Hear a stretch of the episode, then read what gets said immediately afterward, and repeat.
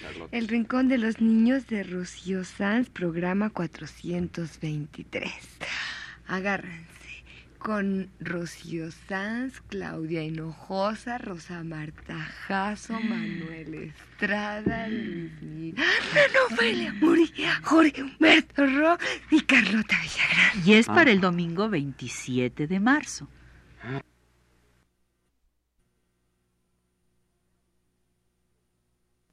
Radio UNAM presenta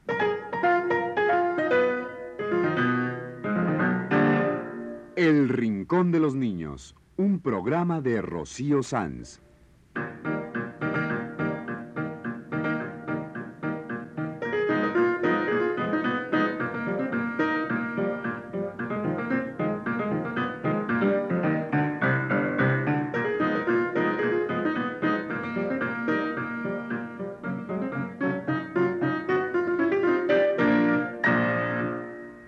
Todas las semanas a esta misma hora los esperamos aquí, con cuentos e historias verdaderas, con música y versos, con fábulas, noticias y leyendas para ustedes en el Rincón de los Niños.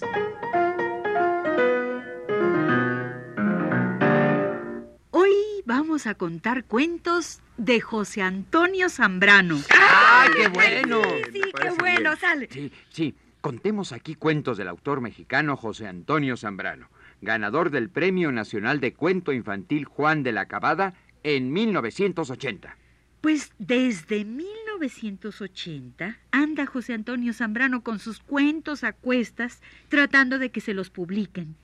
Y al fin, en 1983, se los están publicando. ¡Ay, qué bueno! A ver, a ver.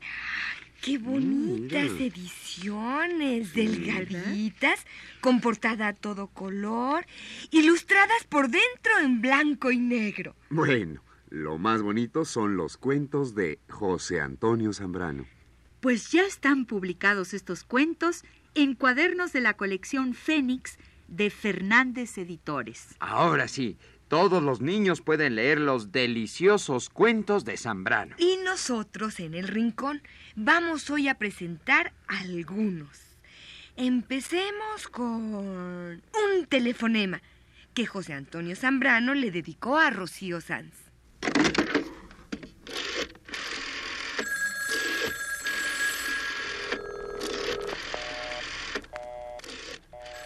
¿Qué cosa es un telefonema? Es un duende que aparece al conjuro de esa clave que nosotros conocemos también. El 3, el 8, el 2, el 1. El telefonema es un duende que se forma con números. Terminamos de marcar y aparece. Pero se va sin que lo veamos. Cuando queda completito, el duende telefonema pega la carrera a su destino. Suele ser muy sorpresivo, inoportuno, impertinente porque entra sin invitación.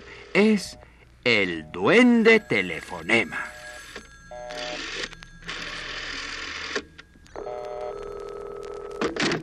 Muchas veces el duende telefonema va a parar a casas solitarias. ¡Rin!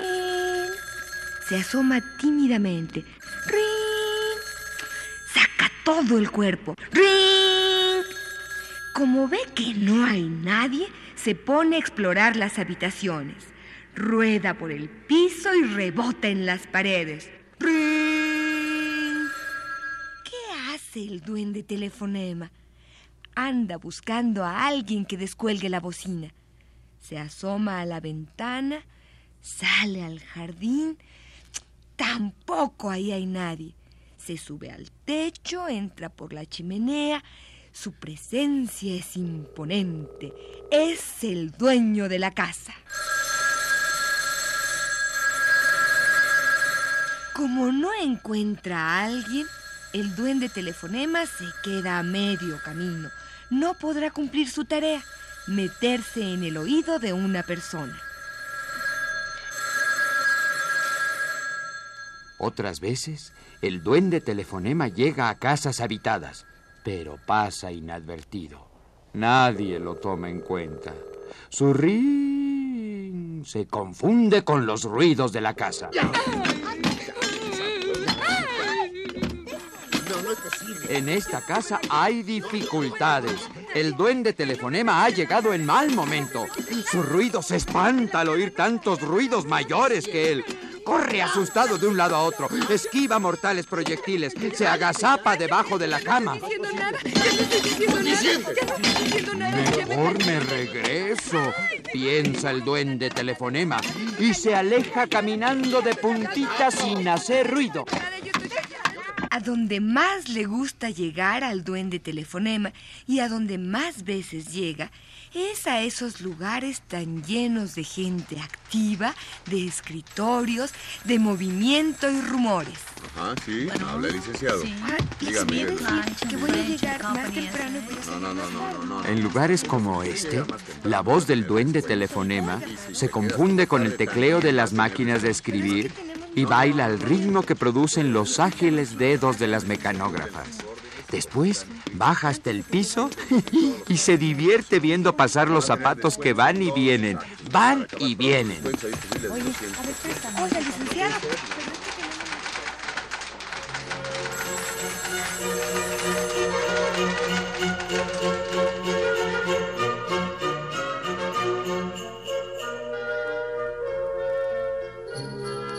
Pero hay ocasiones también en que el duende telefonema calmadamente logra su objetivo. Llega y alguien descuelga la bocina. Bueno, Así de fácil. Luego se entabla la conversación de todos los días y el duende telefonema reposa en la oreja que escucha o trepa por los cabellos y divisa ese otro mundo desconocido, misterioso al que acaba de llegar.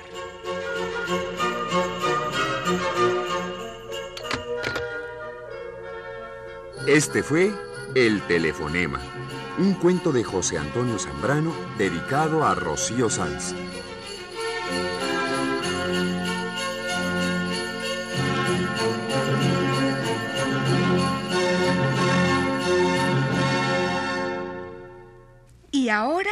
Para el cuento del duende telefonema, vamos a poner aquí una linda canción del gran Cricri, el teléfono.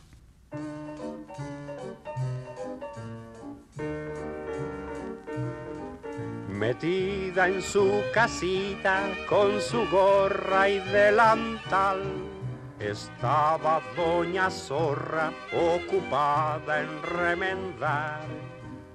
Pero su teléfono no deja de llamar y corre al audífono para preguntar.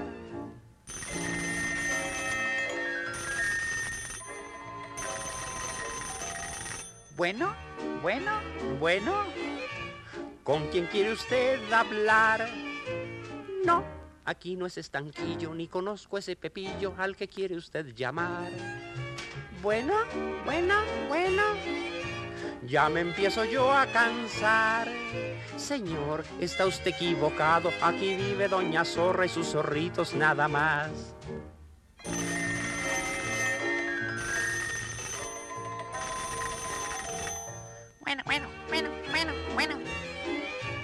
¿Qué me quiere usted decir? ¡Ay! ¿Qué tal, doña Patita? ¡Qué milagro, comadrita, que se deje usted oír! Bueno, bueno, bueno. La esperamos por aquí. Y así verá que mi zorrito, el chimuelo y raboncito, ya también sabe escribir.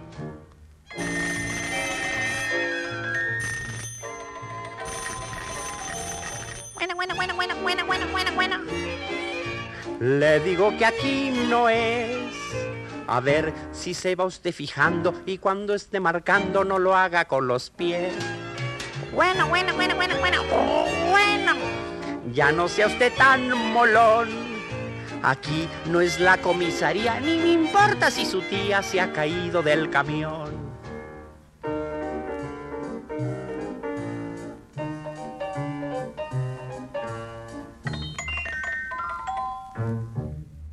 Cricri nos cantó El teléfono para el cuento del duende telefonema que contamos antes.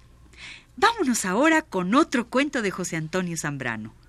una jornada con el gigante del aire, dedicado a Rodolfo Samperio Sepúlveda.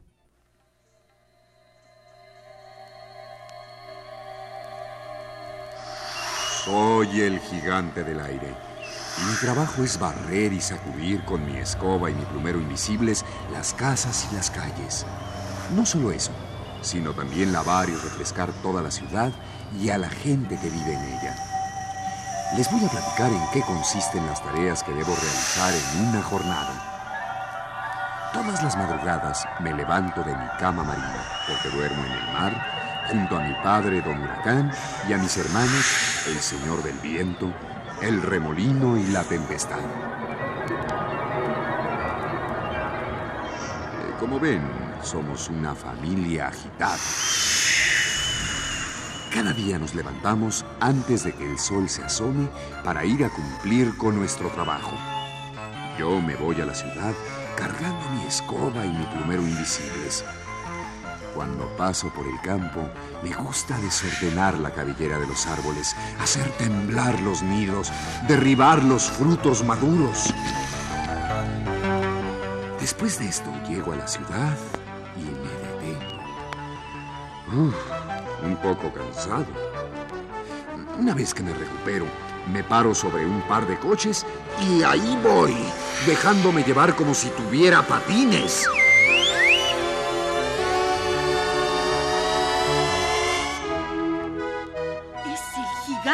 Del aire. Llega rápido al lugar donde debe comenzar su trabajo. Tomo mi escoba y limpio todos los techos. Con mi plumero sacudo el polvo de las ventanas y marquesinas. Cojo otra vez la escoba y me pongo a barrer la banqueta y la calzada. Soy el gigante del aire. Barre que barre se me pasan las horas. Y cuando llega el mediodía y veo que la gente se asa por el calor, subo al cielo a sacudir las nubes para que dejen caer el agua refrescante.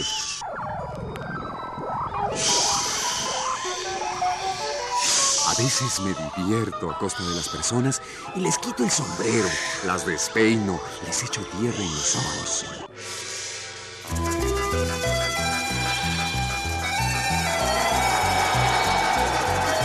Soy el gigante del aire.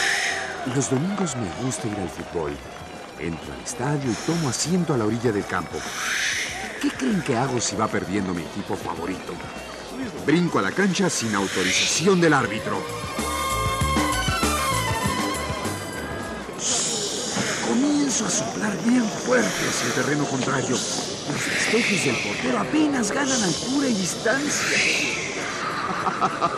El balón rebota y rebota en mi pecho. ¿Qué equipo puede vencer a un rival que tiene entre sus filas al jugador gigante del aire? Después me calmo un poco y me siento en el área a cazar los goles. Es ahí cuando la gente ve cómo, inexplicablemente, entran en el marco balones que parecían ir hacia afuera. ¡Gol!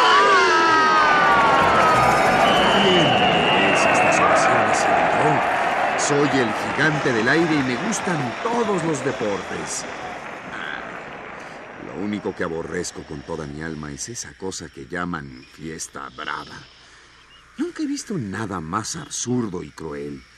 Cuando me presento a un lugar donde se celebra una corrida, todo lo que hago es jalar unas nubes para que tapen el sol y levantar una polvareda. De esta manera les echo a perder la función. Ah, más merecen por tener diversiones sangrientas. Soy el gigante del aire. Dicen que apago los fuegos pequeños y hago crecer los grandes. Pero la verdad es que toda clase de fuegos me dan miedo y a todos los trato de apagar. Pero luchar contra los grandes fuegos me resulta contraproducente. Siempre los avivo más.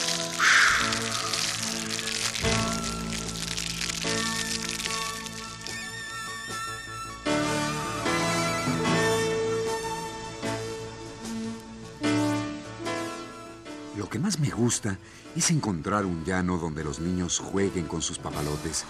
Ah, me divierte mucho elevar los cometas, pues imagino que son extensiones de los brazos infantiles que pretendieran tocar las nubes.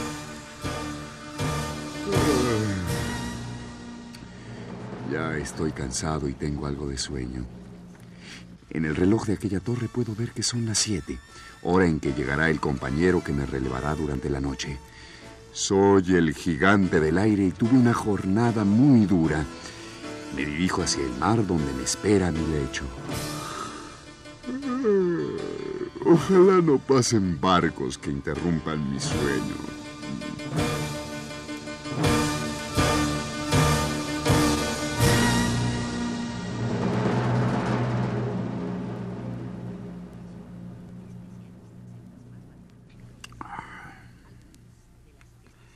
Fue así como pasamos una jornada con el gigante del aire. Un cuento de José Antonio Zambrano. Ahora yo quiero contar el cuento de los lápices. Me gusta mucho. ¿Está bien? Pero pongamos antes la linda Marcha de los lápices de los hermanos Rincón. Un, dos.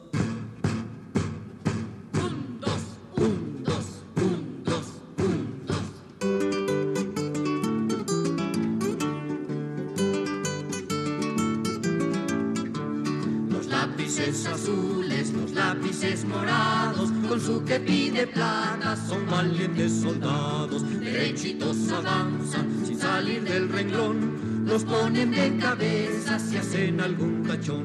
Qué raros soldaditos, porque al revés que yo, se vuelven más chiquitos mientras más viejos son. Por el cuaderno avanzan un dos, un dos, un dos, los bravos lapicitos que saben la lección.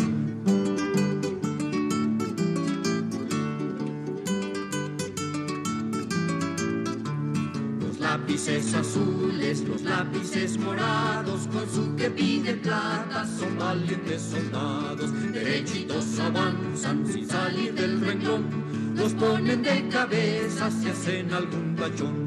Qué raros soldaditos, porque al revés que yo, se vuelven más chiquitos mientras más viejos son. Por el cuaderno avanzan un dos, un dos, un dos, los bravos lapicitos que saben la lección.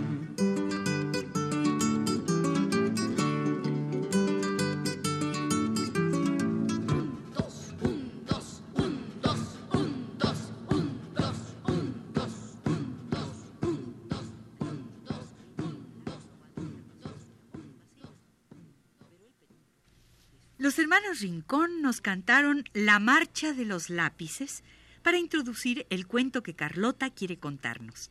Es una historia más de José Antonio Zambrano y se llama Los lápices en fuga.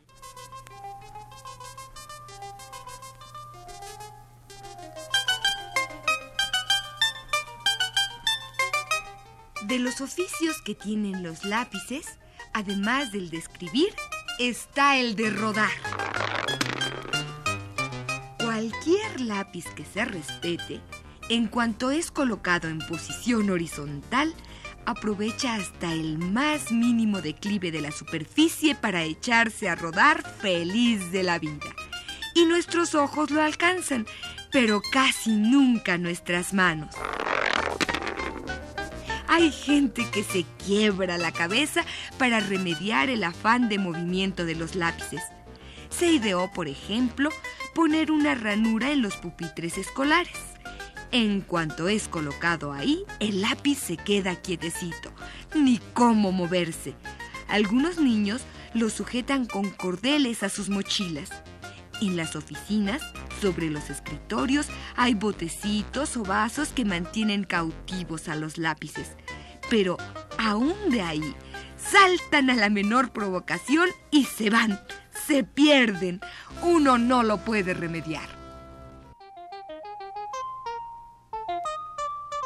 La mayoría de los arquitectos, dibujantes e ingenieros son más drásticos. Enclaustran a los lápices en herméticas cajitas donde se cancela todo deseo de fuga.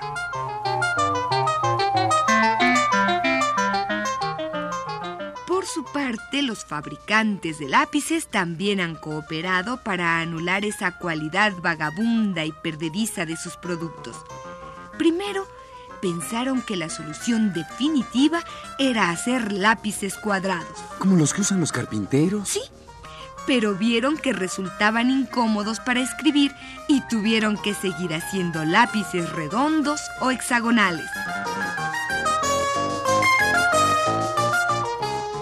Los inventores tienen un gran reto. Inventar lápices que no huyan, que no caminen, que no se escondan.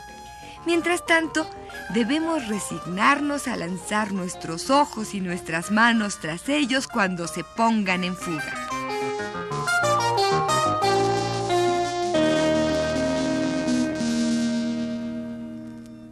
Esta fue la historia de los lápices en fuga, un cuento más de José Antonio Zambrano, ganador del premio Juan de la Cabada de Cuento Infantil en 1980.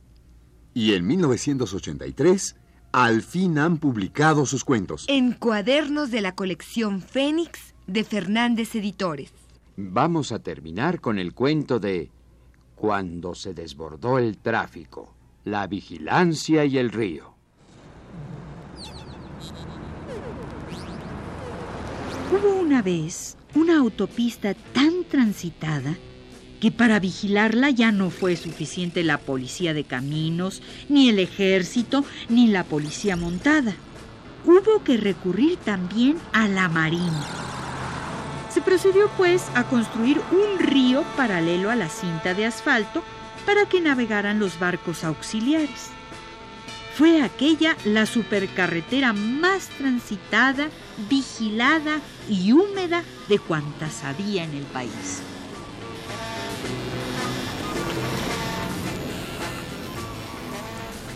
Cuando un coche se detenía y era avistado desde el río, inmediatamente lo llevaban por medio de una grúa a la plataforma del barco. En épocas de calor, a algunos conductores les daba insolación y los motores sufrían molestias en el radiador. Entonces, autos y manejadores se detenían a refrescarse en el agua del río.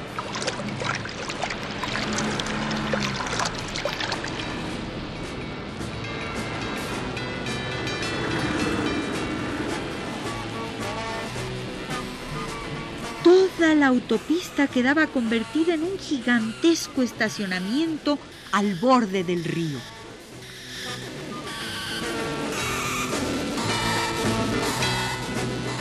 Cierto día, el río se desbordó e inundó la supercarretera. Ante tal circunstancia, se retiraron la policía de caminos, el ejército y la policía montada. Fue un caos tan tremendo que hubo que pedir al H Cuerpo de Bomberos que se hiciera cargo de la situación. Con el desbordamiento, el río fue más navegable y el tránsito de barcos, lanchas, balsas, etc., se intensificó de tal manera que la Marina fue insuficiente para controlar el movimiento. Las autoridades tuvieron entonces la intención de construir una carretera paralela al río. Recordaron la experiencia anterior y mejor dejaron las cosas como estaban. Así el río, más ancho y colmado de naves, siguió su curso sin otra custodia que la vigilancia de la Marina.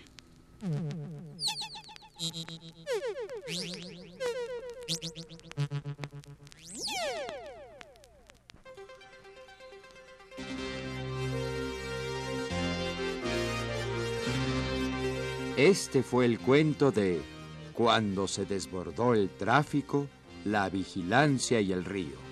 Un cuento más de José Antonio Zambrano, autor amigo del Rincón y de los niños.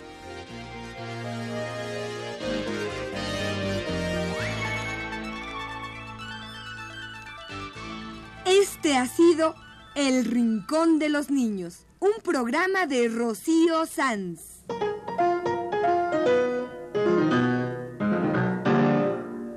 Asistente de producción, Claudia Hinojosa.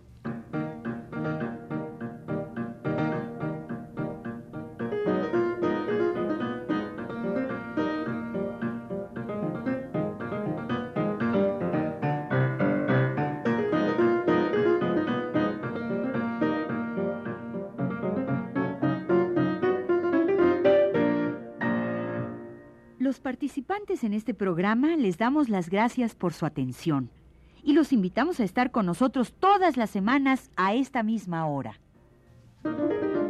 Estuvimos con ustedes en la grabación Manuel Estrada, en el montaje Jorge Castro, en los efectos especiales Claudia Hinojosa y Rosa Marta Jasso, y las voces de Ana Ofelia Murguía, Jorge Humberto Robles, Luis Miranda y Carlota Villagrán.